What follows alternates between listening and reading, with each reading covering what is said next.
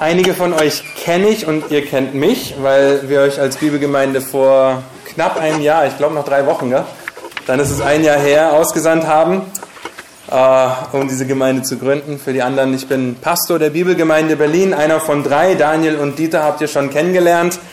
Und ich habe heute das Privileg und das Vorrecht, Gottes Wort mit euch anzuschauen. Zu Beginn, das Thema heute ist nicht gerade leichter Tobak, okay? Das wird herausfordernd für uns sein, weil wir uns prüfen dürfen, weil wir tatsächlich über den Zorn Gottes reden. Und wenn wir auf die gegenwärtige Zeit schauen, dann stellen wir immer wieder fest, dass die Gesellschaft um uns herum schreckliche, unvorstellbare Dinge, unvorher, unvorstellbare Dinge tut. Meine Güte, Deutsch ist schwierig. Wir sehen, dass die Gesellschaft versucht, Gott aus der Gleichung zu entfernen. Vorhin habt ihr euch die Nummer 33.177.100 aufgeschrieben. Das war um 14.50 Uhr. Ich möchte euch bitten, um 15.28 Uhr eine weitere Nummer aufzuschreiben. 33, 180, 265.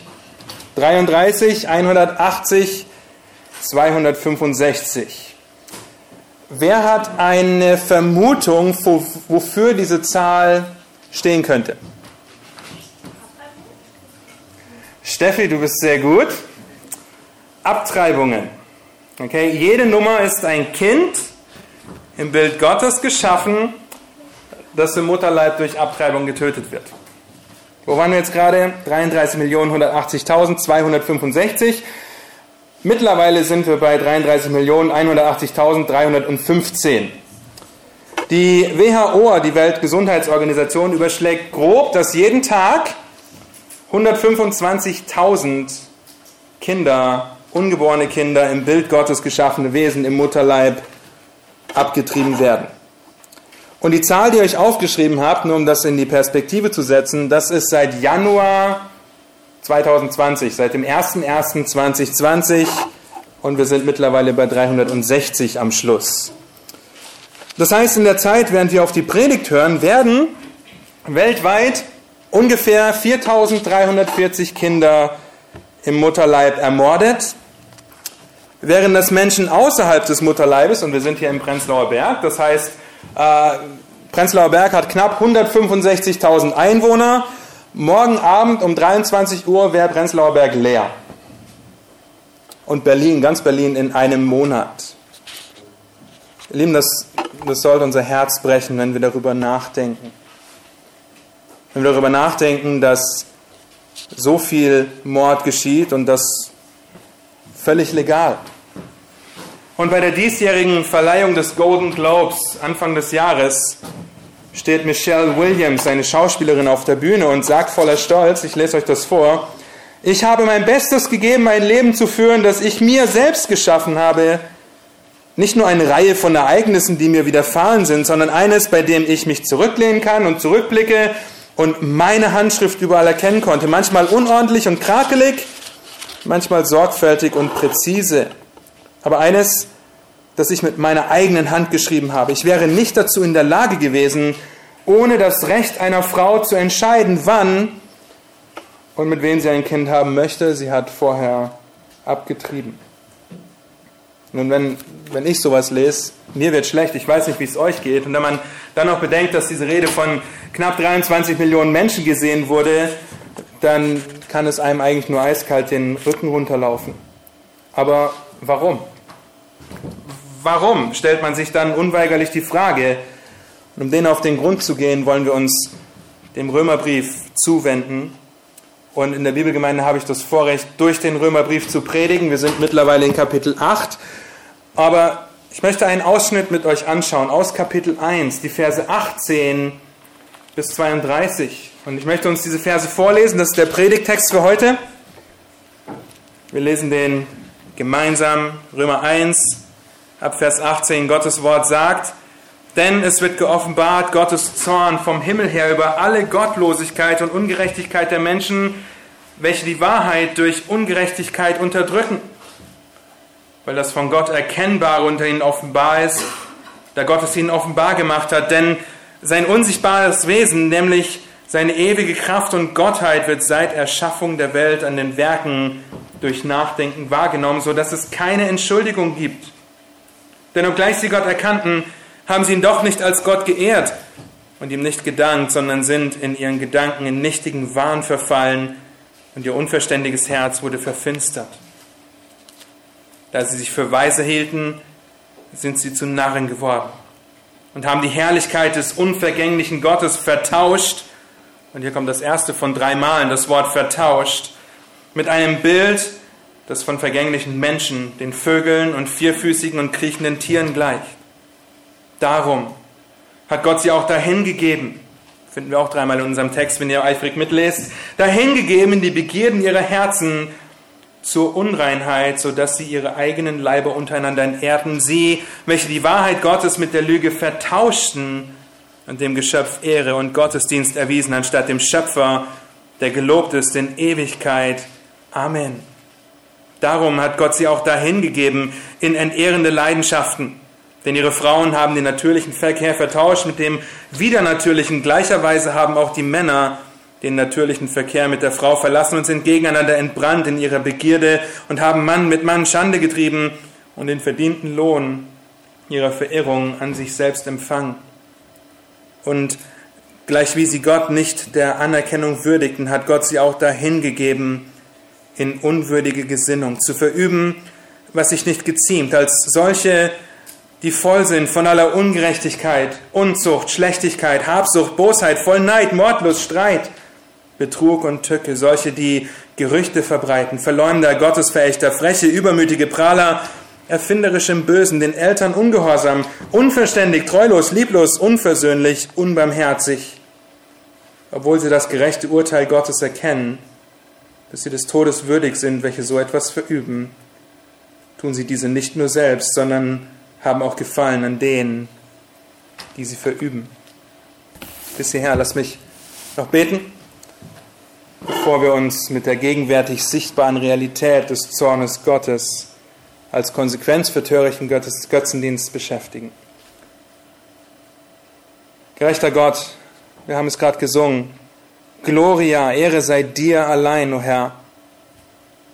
Und darüber nachgedacht in den Liedern, die wir gesungen haben, dass dir allein die Ehre gebührt, weil du uns durch Gnade errettet hast. Und so bete ich, dass du dein Wort gebrauchst, um uns zu ermahnen, zu ermutigen, anzuspornen, und zu überführen, da wo es nötig ist.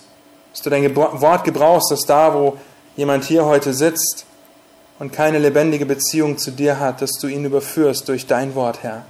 Amen.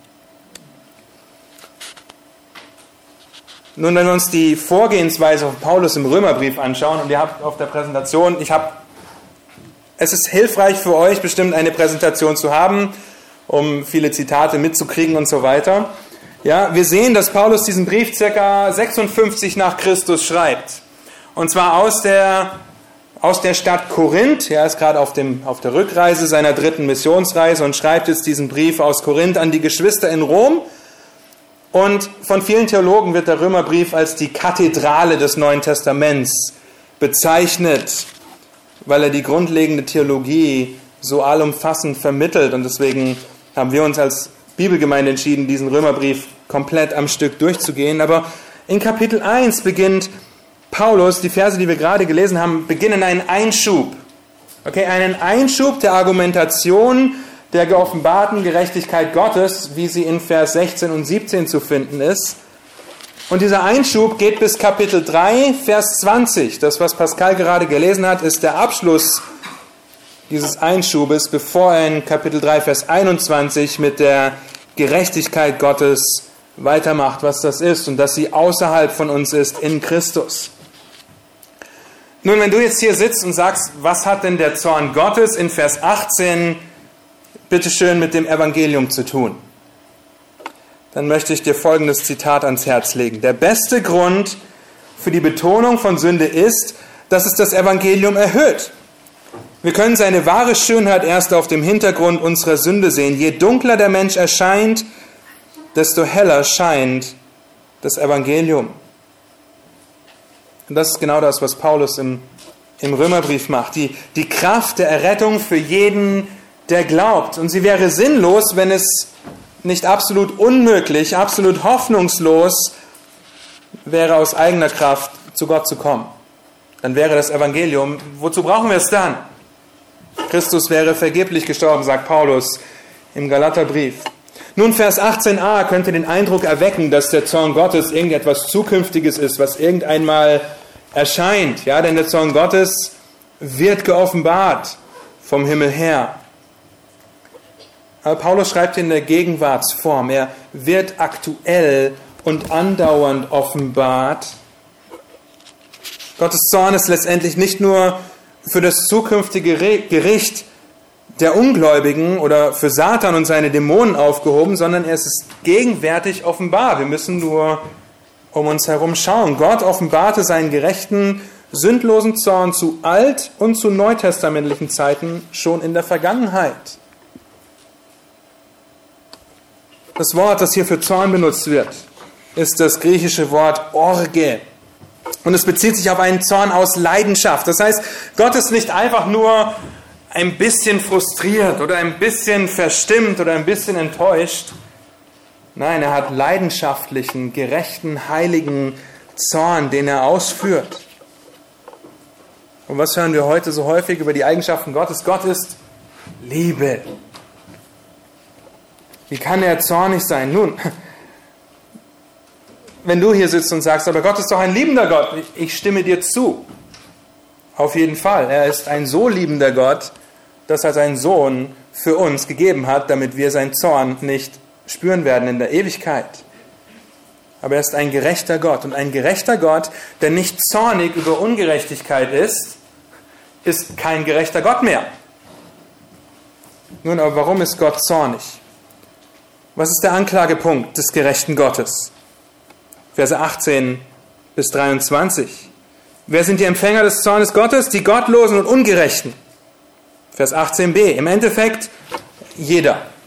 Ja, wie wir vorhin in Kapitel 3, wie Pascal uns vorgelesen hat, wir sind alle in dem Boot. Wir haben sowohl Griechen als auch Juden beschuldigt. Paulus bezieht sich hiermit ein in diese Liste, die dann folgt, aber wenn ihr die Zeit habt zu Hause, lest bitte ab Vers 21 weiter, ja, um das wunderbare Evangelium zu lesen. Nun, jeder ist damit eingeschlossen. Das heißt, keiner von uns sitzt hier und liest dieses Kapitel oder kann hier sitzen und dieses Kapitel lesen und kann sagen, ja, diese absolut unmoralischen da, die hier in dem Kapitel genannt werden, die hier bezeichnet werden und beschrieben werden, die haben den Zorn Gottes absolut verdient. Aber ich, ich bin ein ganz guter Mensch.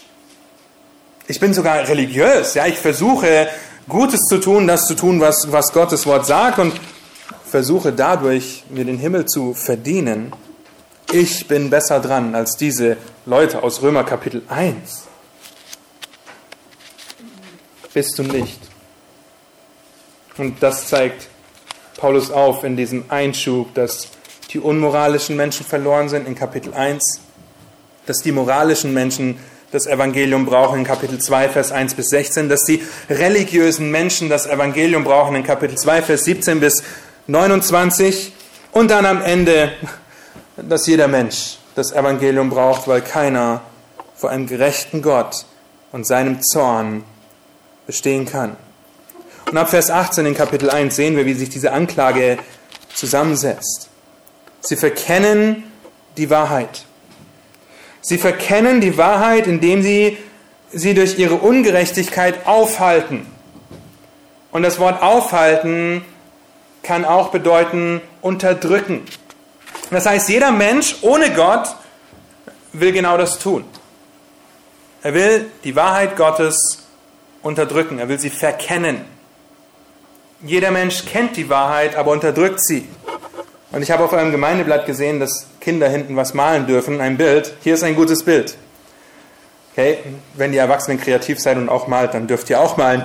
Nun, die Wahrheit, die sie unterdrücken, ist wie ein offener Hydrant den man krampfhaft versucht mit seinen Händen zuzuhalten.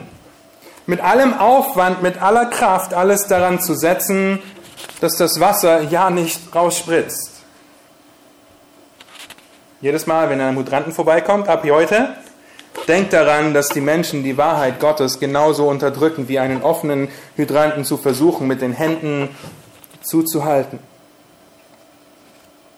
Sie sind gegen die Wahrheit. Sie versuchen sie zu unterdrücken und das trifft auf jeden Menschen ohne Gott zu. Hey, weil keiner nach Gott fragt, obwohl sie ihn erkennen. Und dadurch, dass der Mensch die Wahrheit unterdrückt oder auffällt, muss er früher oder später leugnen, dass Gott überhaupt existiert. Wenn Gottlose und Ungerechte die Wahrheit unterdrücken, dann liegt das dem zugrunde, dass sie zuallererst diese Wahrheit erkannt haben. Vers 18 nochmal bis Vers 20 sehen wir das. Jeder kann sie klar sehen, jeder kann sie sehen, weil Gott sie ganz deutlich offenbar macht. Und wenn Leute, vielleicht kennt ihr das, ja, ich arbeite bei UPS und ich bin mit Leuten im Gespräch und wenn man länger mit ihnen redet, sind die meisten sehr ehrlich und sagen, ja, als Kind habe ich auch mal zu Gott gebetet. Als Kind habe ich auch geglaubt, dass es Gott gibt, aber dann mit der Zeit habe ich angefangen daran zu zweifeln, das zu unterdrücken und jetzt glaube ich nicht mehr, dass es Gott gibt. Nein, sie haben angefangen, das von Gott Erkennbare zu unterdrücken.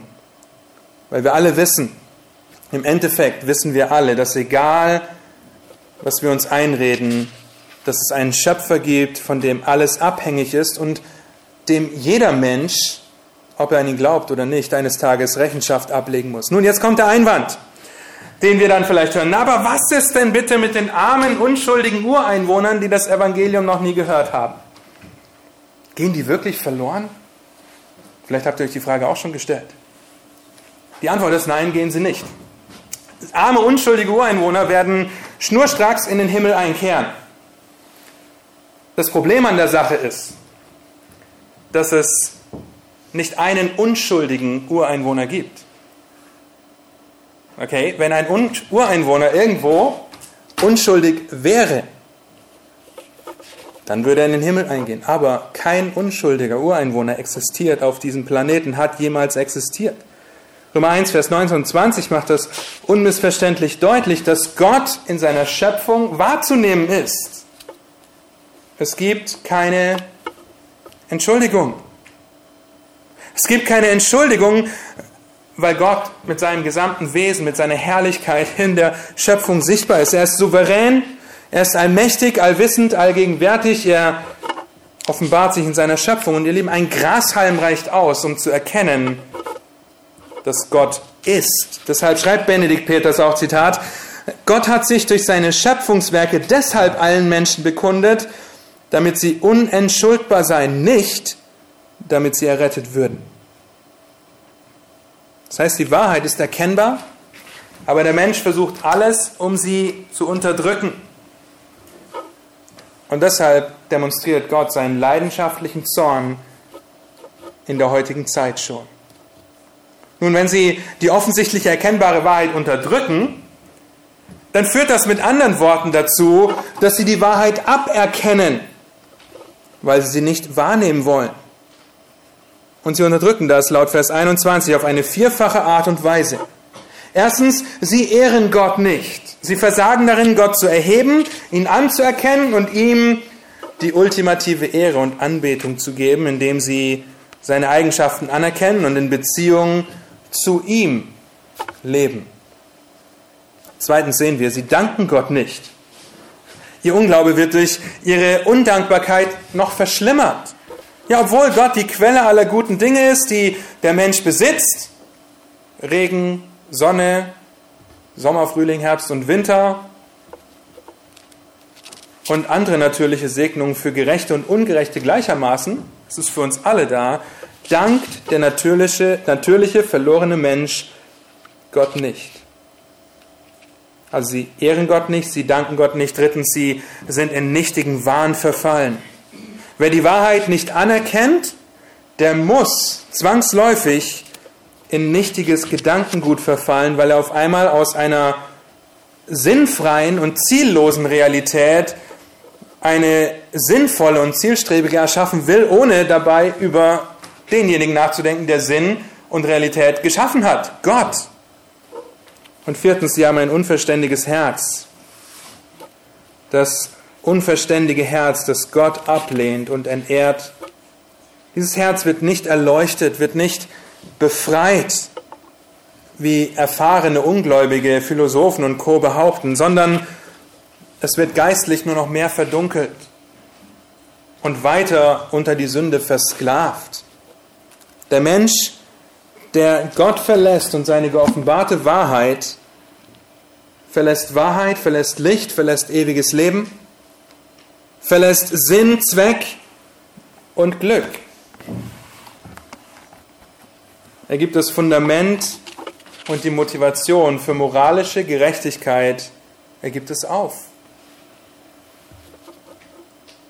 Und wenn du hier sitzt heute, ich, einige kenne ich, einige nicht, und dein Vertrauen und dein Glauben noch nicht auf Jesus Christus gesetzt hast, der für deine Sünde, für das, dass du versucht hast, das zu unterdrücken, am Kreuz gestorben und auferstanden ist, wie wir gleich noch im Mahl des Herrn dran denken werden, dann denk jetzt nicht und lehne dich nicht zurück und sag, okay, ich lehne diese Wahrheit ab, so what?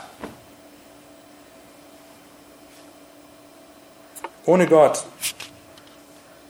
machst du dich damit zu einem Narren, weil der Mensch von Gott als Anbeter geschaffen ist. Und das macht Römer 1 sehr deutlich. Und du machst dich zu einem Narren und tauschst die Ehre, die dem Schöpfer dieses Universums gebührt, zwangsläufig gegen etwas anderes aus. Zwangsläufig ist es so, dass ein Mensch ohne Gott die Wahrheit umbenennt. Verse 22 bis 23.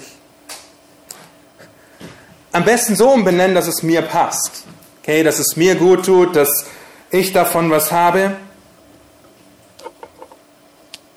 Nun, aber jeder, der Gott nicht anbetet, betet irgendetwas anderes an.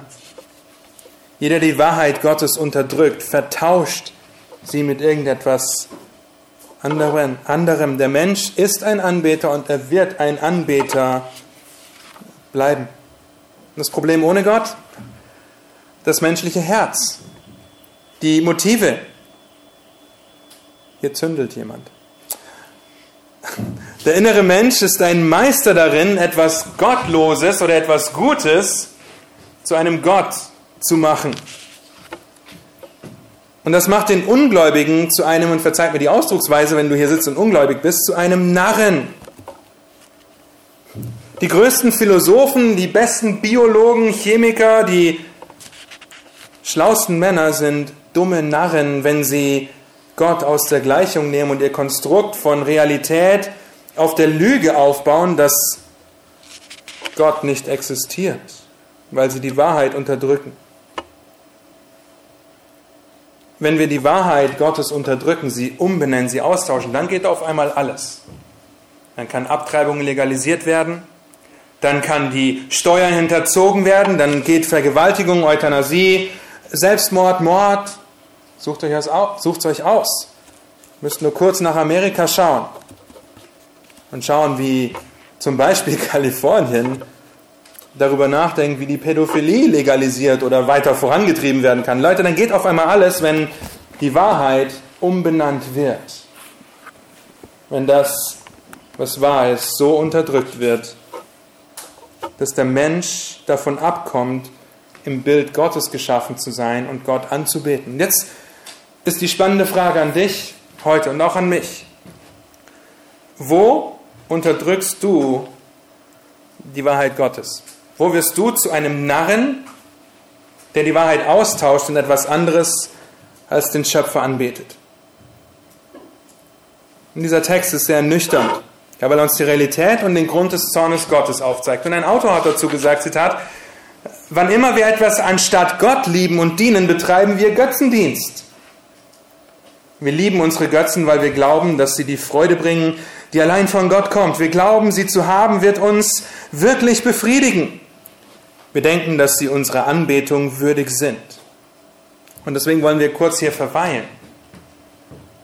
Denn wenngleich wir als Kinder Gottes nicht mehr von diesem Text charakterisiert werden, er zeichnet uns nicht mehr aus, die Wahrheit permanent zu unterdrücken, sind wir Meister darin, auch heute noch als Kinder Gottes, etwas Gutes zu unserem Gott zu machen. Und auch die Schrift macht das deutlich. In Kolosser 3, Vers 5 und 6 heißt es, tötet aber eure Glieder, die auf Erden sind, Unzucht, Unreinheit, Leidenschaft, böse Lust, die Habsucht, die Götzendienst ist, um dieser Dinge willen, kommt der Zorn Gottes über die Söhne des Ungehorsams. Paulus schreibt ja an die Gemeinde in Kolossä, und Thomas wird da noch hinkommen, ist die Aufforderung an die Geschwister in Kolossä, ihre Sünde abzutöten.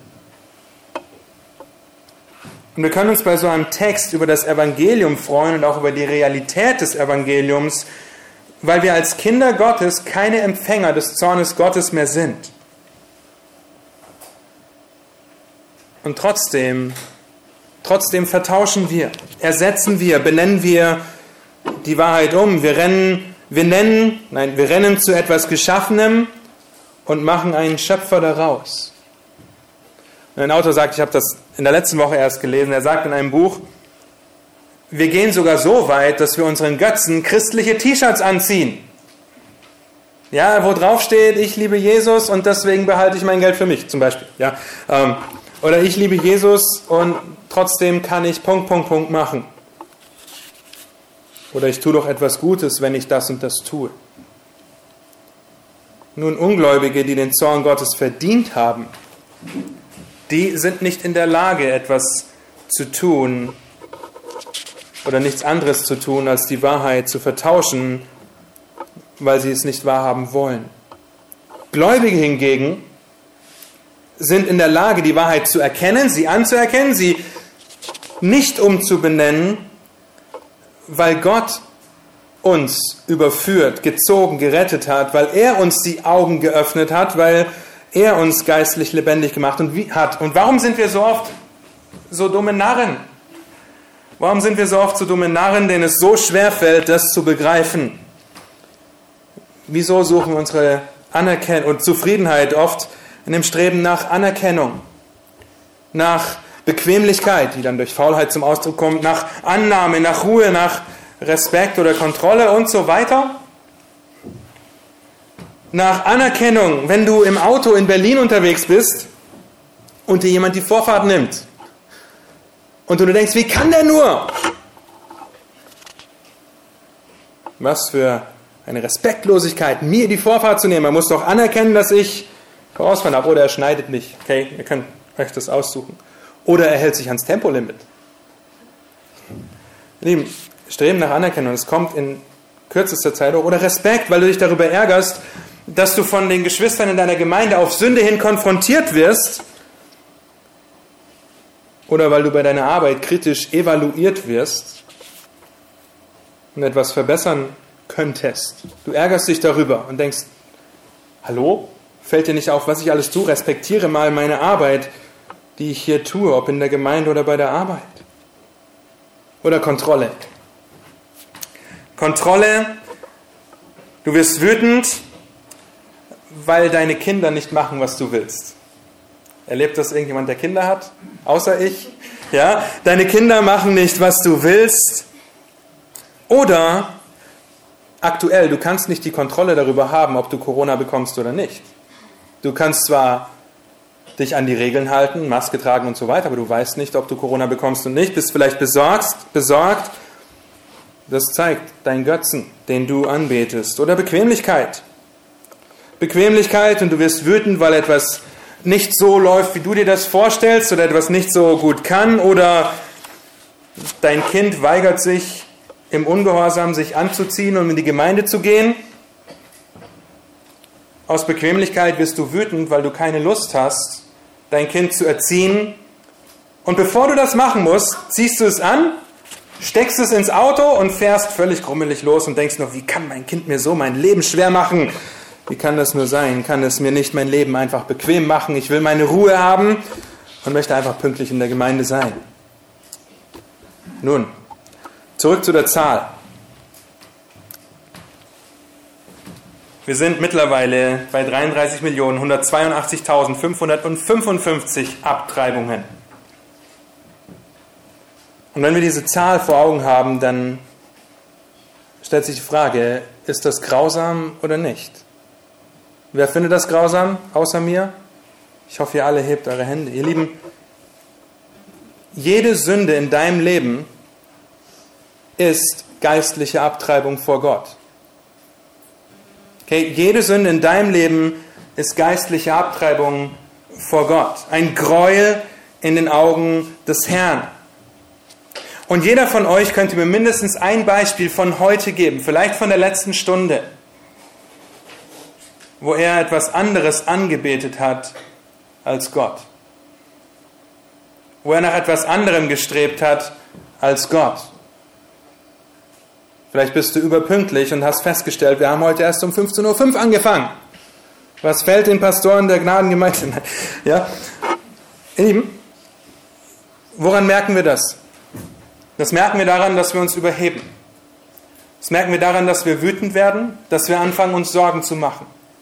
Dass wir anfangen, den Gedanken zu hegen, was denken die anderen von mir, wenn ich fünf Minuten zu spät komme, weil mein Kind sich nicht anziehen will.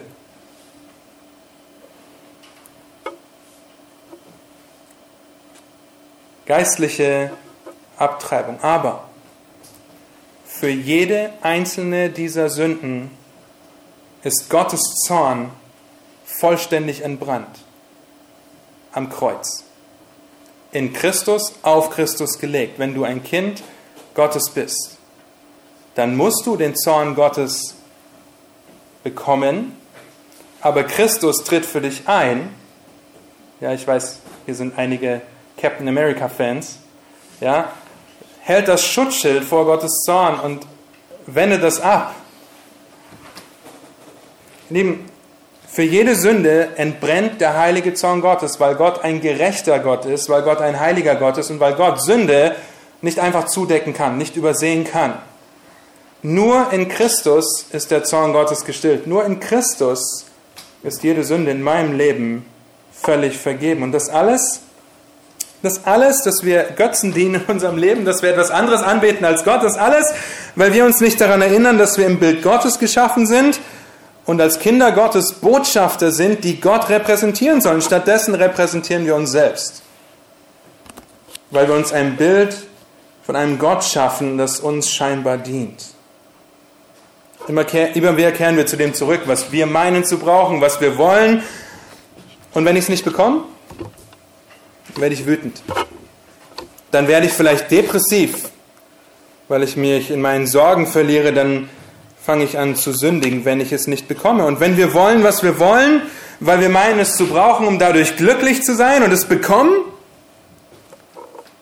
dann werden wir für eine kurze Zeit lang stolz, was wir erreicht haben oder bekommen haben. Aber nach kürzester Zeit wollen wir mehr und mehr und mehr und mehr und mehr. Sprüche 27, Vers 20 könnt ihr euch dazu aufschreiben. Wir machen uns selbst zu Götzendienern, wenn wir bereit sind zu sündigen, um etwas zu bekommen. Wenn wir bereit zu sündigen, wenn wir es nicht sind, zu sündigen, wenn wir es nicht bekommen. Oder wenn wir sündigen, wenn es uns wieder genommen wird. Ruhe, Anerkennung, Sicherheit, Kontrolle, Macht.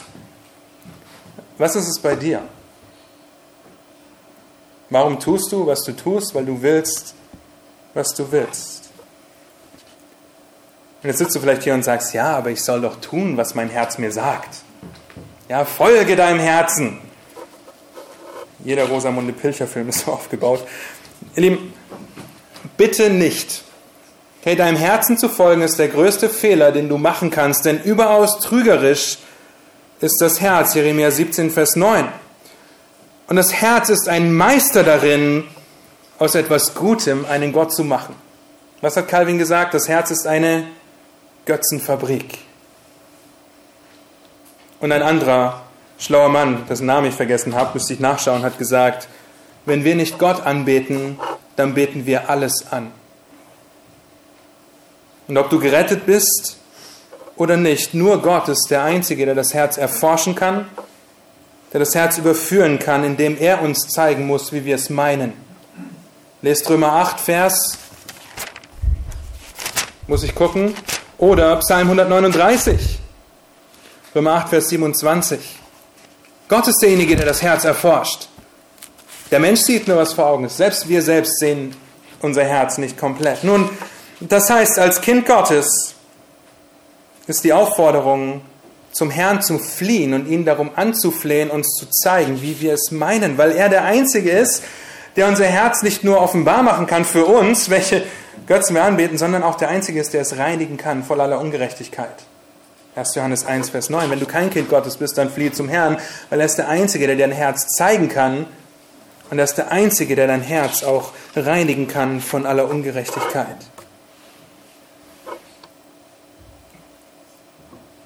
Wenn der gegenwärtige Zorn Gottes so real ist, wie er beschrieben wird, warum er geoffenbart wird, dann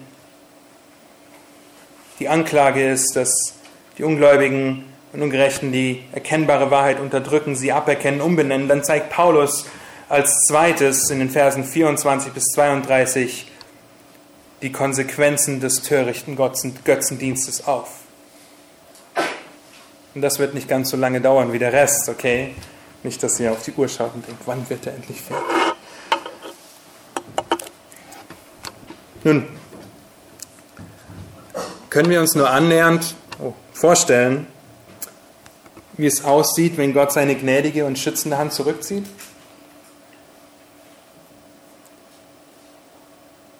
Das ist das, was passiert, wenn ein Mensch die Wahrheit unterdrückt. Dann hängt Gott Tür und Tor aus, um dem törichten Götzendiener einfach freien Lauf zu lassen.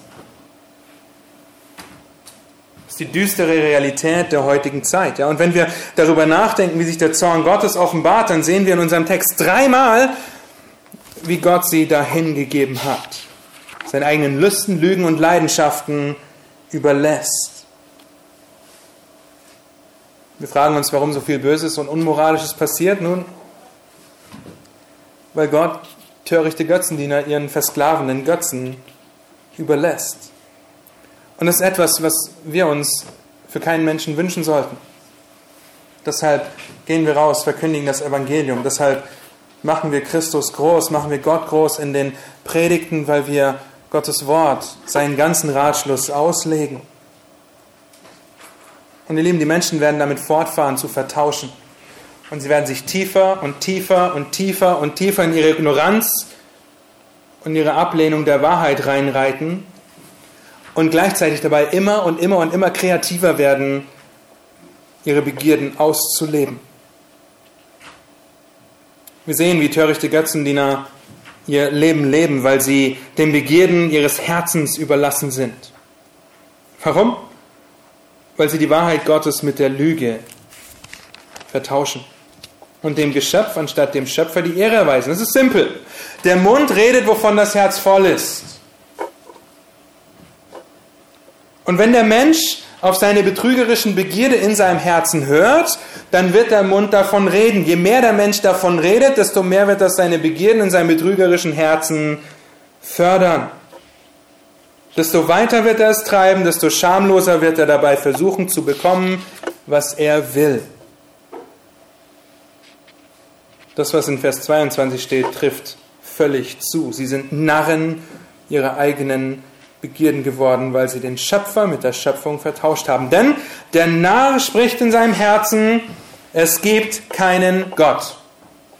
Sie handeln verderblich und abscheulich ist ihr Tun, da ist keiner, der Gutes tut. Und Paulus wird diesen Vers auch in Kapitel 3 noch einmal zitieren, wie Pascal uns vorhin vorgelesen hat. Ein Kommentator drückt es folgendermaßen aus, Zitat. Da die Menschen sich entschieden haben, Gott aufzugeben, und das Geschöpf anzubeten, konnte Gott nichts anderes tun, als die Menschen der Kontrolle der Sünde zu überlassen, die sie Gott vorzogen. Mit anderen Worten, Gott würde nicht den Willen des Menschen verletzen und ihn zwingen, etwas zu tun, was er nicht tun wollte. Wenn die Menschen darauf beharrten, ihrer völligen verdorbenen Natur zu folgen, ließ Gott ihnen freie Hand.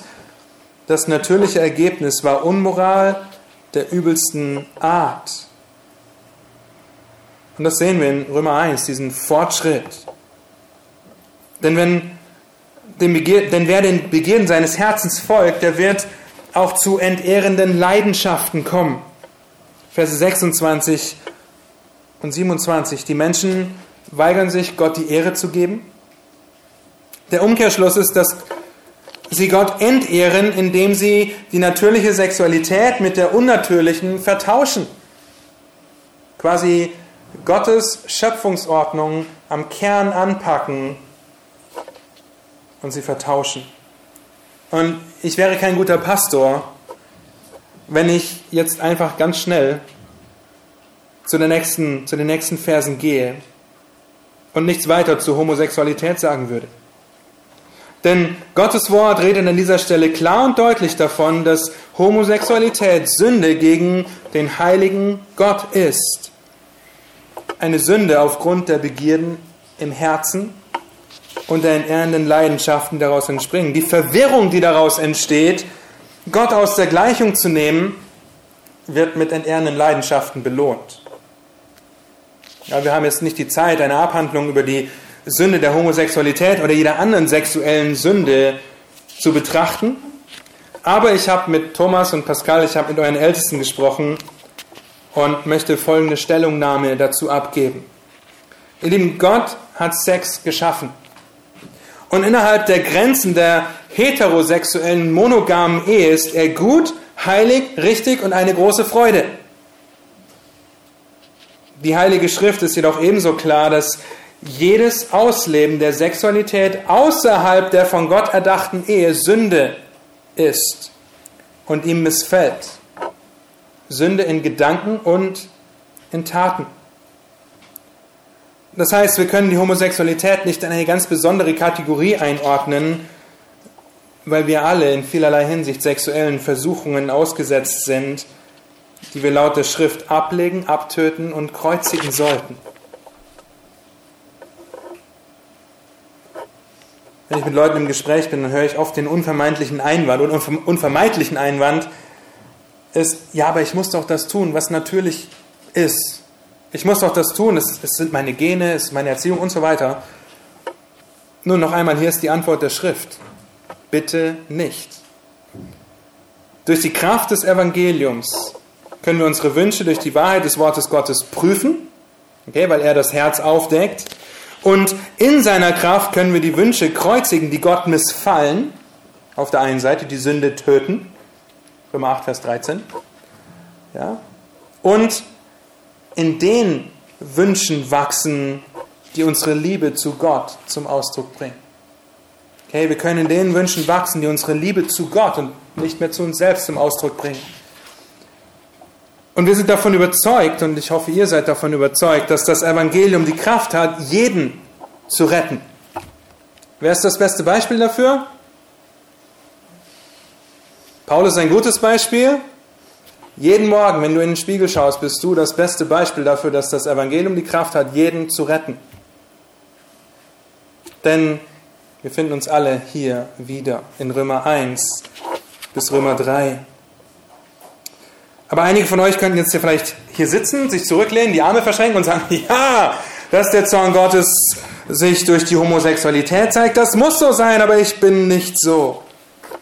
Nun, Paulus ist noch nicht fertig. Okay, und so zeigt das Wort Gottes eine sehr nüchterne, klare und überführende Weise, dass sich der Zorn Gottes darin zeigt, dass der Mensch in seine unwürdige Gesinnung gegeben wird, weil Gott nicht der Anerkennung würdigt, die ihm zusteht. Verse 28 bis 31. Gott gab sie ihrer Vorsätzlichkeit in den gröbsten Sünden hin, hier ein verwerflicher Verstand genannt. Ein Verstand, der frei von jedem Sinn und Urteil ist, um Dinge zu erkennen, die sich unterscheiden, sodass sie in geistlichen Dingen ihre rechte Hand nicht von ihrer linken unterscheiden können. Seht, wohin ein Lauf der Sünde führt und in welche Kluft sie den Sünder schließlich stürzt. Darauf steuert die fleischliche Begierde direkt zu. Jetzt beginnt Paulus eine Auflistung. Wir haben nicht die Zeit, jedes einzelne Wort zu definieren und nachzuschauen, wo es in der Schrift vorkommt und was es bedeutet, aber es ist eine zerstörende Auflistung, die jede Einbildung, jedes Denken zerstört, dass ich irgendwie gut dastehe vor Gott. Menschen unterdrücken die Wahrheit und das bedeutet, sie verfallen in nichtigen Wahn. Sie vertauschen, weil sie Sklaven ihrer Sünde sind.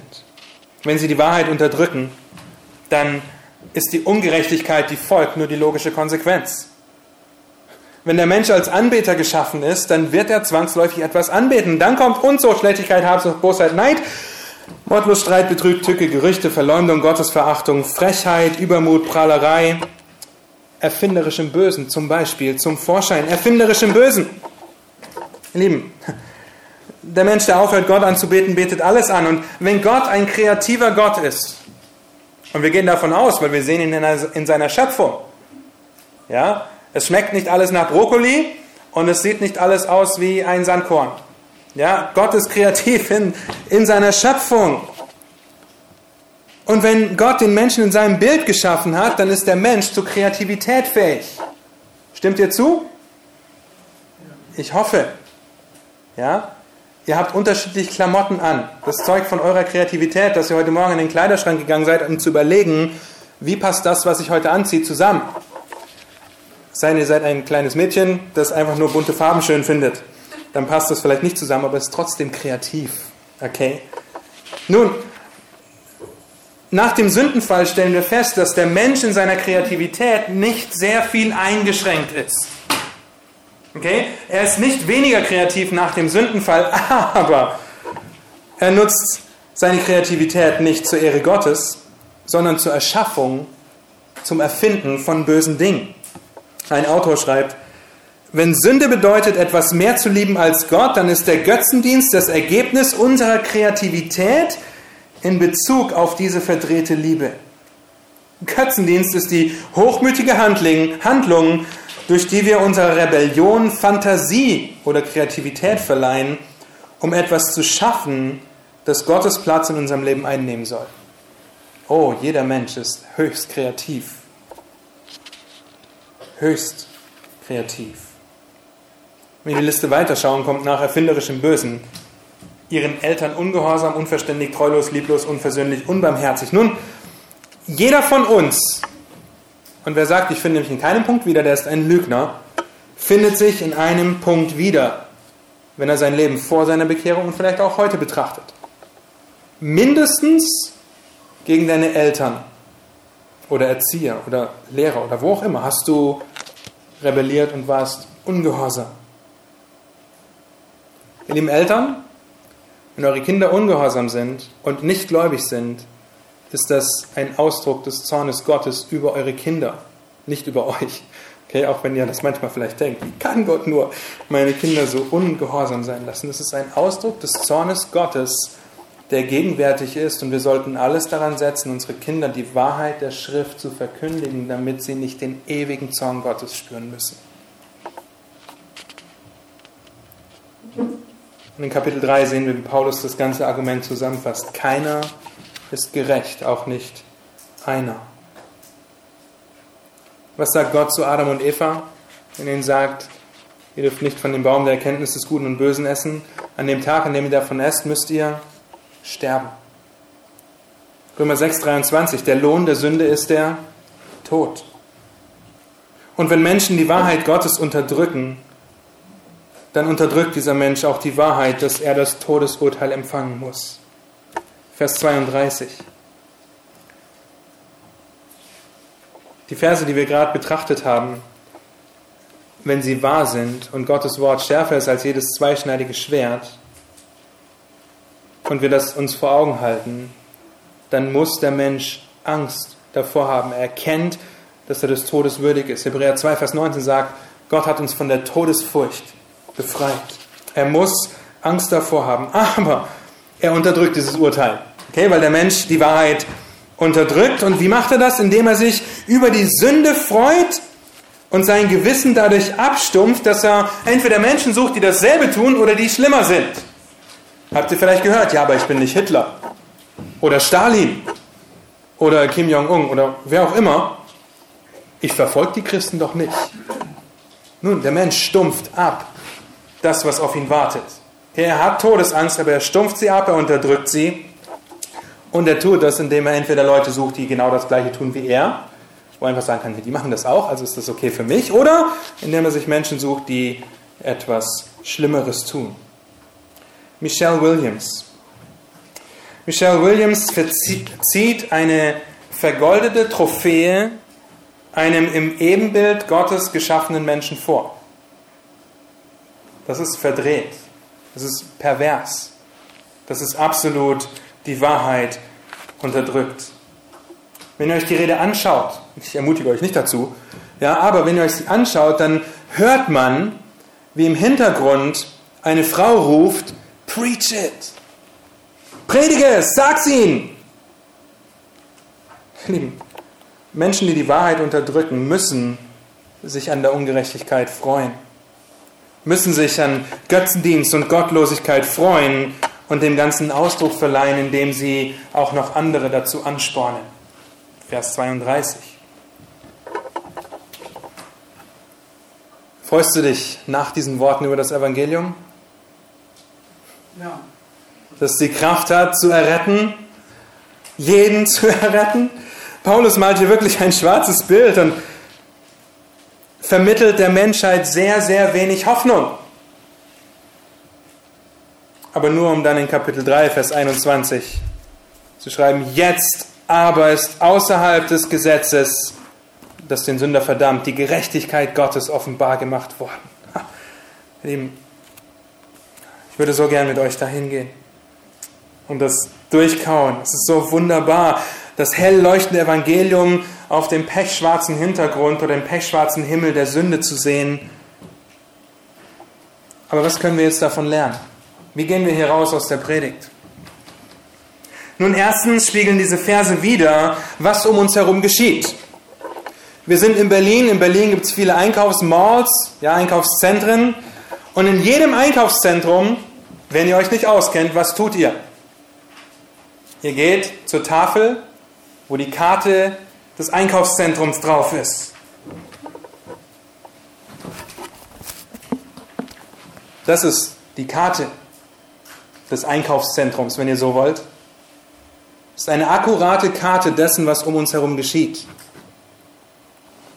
Wir müssen uns nicht die Frage stellen, warum passiert das alles, weil wir die Antwort haben. Es ist die akkurate Antwort auf das, was um uns herum geschieht. Sie zeigen auf, was hier vor sich gilt. Eine, eine Blaupause, wenn ihr so wollt, die wir auf die Gesellschaft ohne Gott legen können. Nur um zu begreifen, zu erkennen, Gottes Wort hat Recht, ist die Wahrheit und wir können ihm vertrauen. Zweitens haben wir klar gesehen, dass biblische Wahrheiten die Grundlage für moralisches Verhalten sind. Und wenn wir es über Bord werfen, wenn wir uns von diesen Wahrheiten verabschieden, nichts weiter als unmoralischer Götzendienst entstehen kann.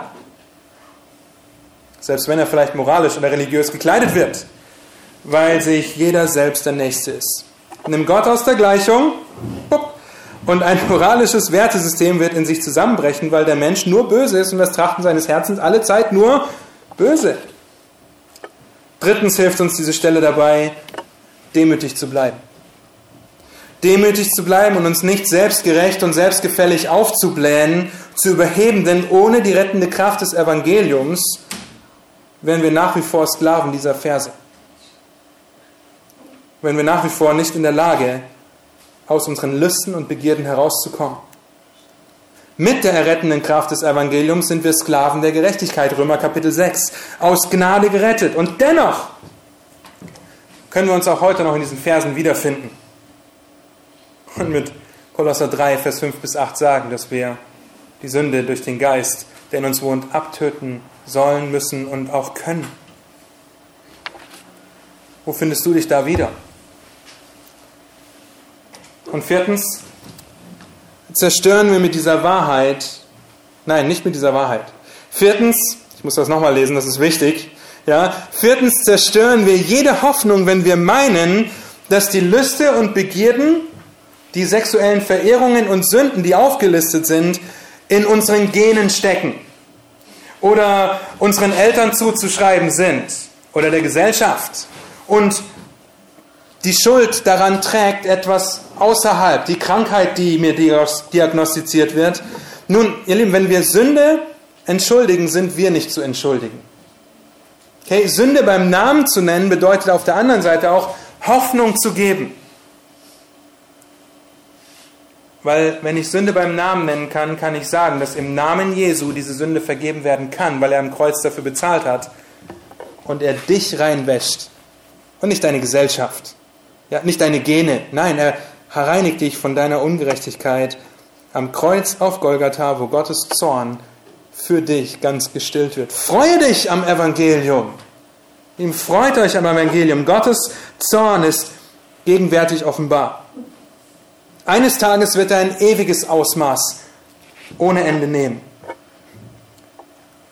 Ich hoffe, ihr fleht Gott an, als Gnadengemeinde, als Eltern eurer Kinder, dass Gott sein Evangelium gebraucht, sein kräftiges Evangelium gebraucht, um Menschen zu retten aus dem gegenwärtigen Zorn vor dem ewigen Zorn.